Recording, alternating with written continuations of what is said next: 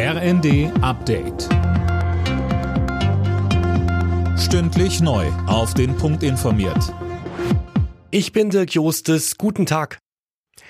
Für das Bürgergeld soll es jetzt endgültig grünes Licht geben. Nach dem Kompromiss im Vermittlungsausschuss stimmen Bundestag und Bundesrat heute über den Nachfolger von Hartz IV ab.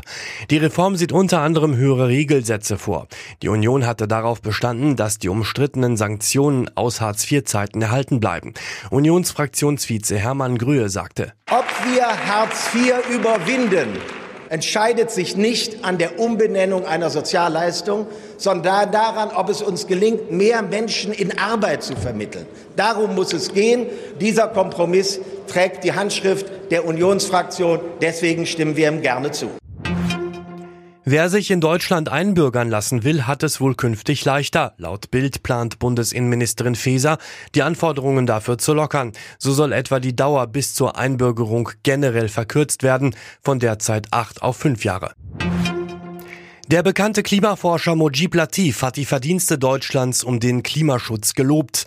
Dem Redaktionsnetzwerk Deutschland sagte Latif, seit 1990 sei der weltweite Ausstoß von CO2 um 60 Prozent gestiegen, bei uns in Deutschland um knapp 40 Prozent gesunken.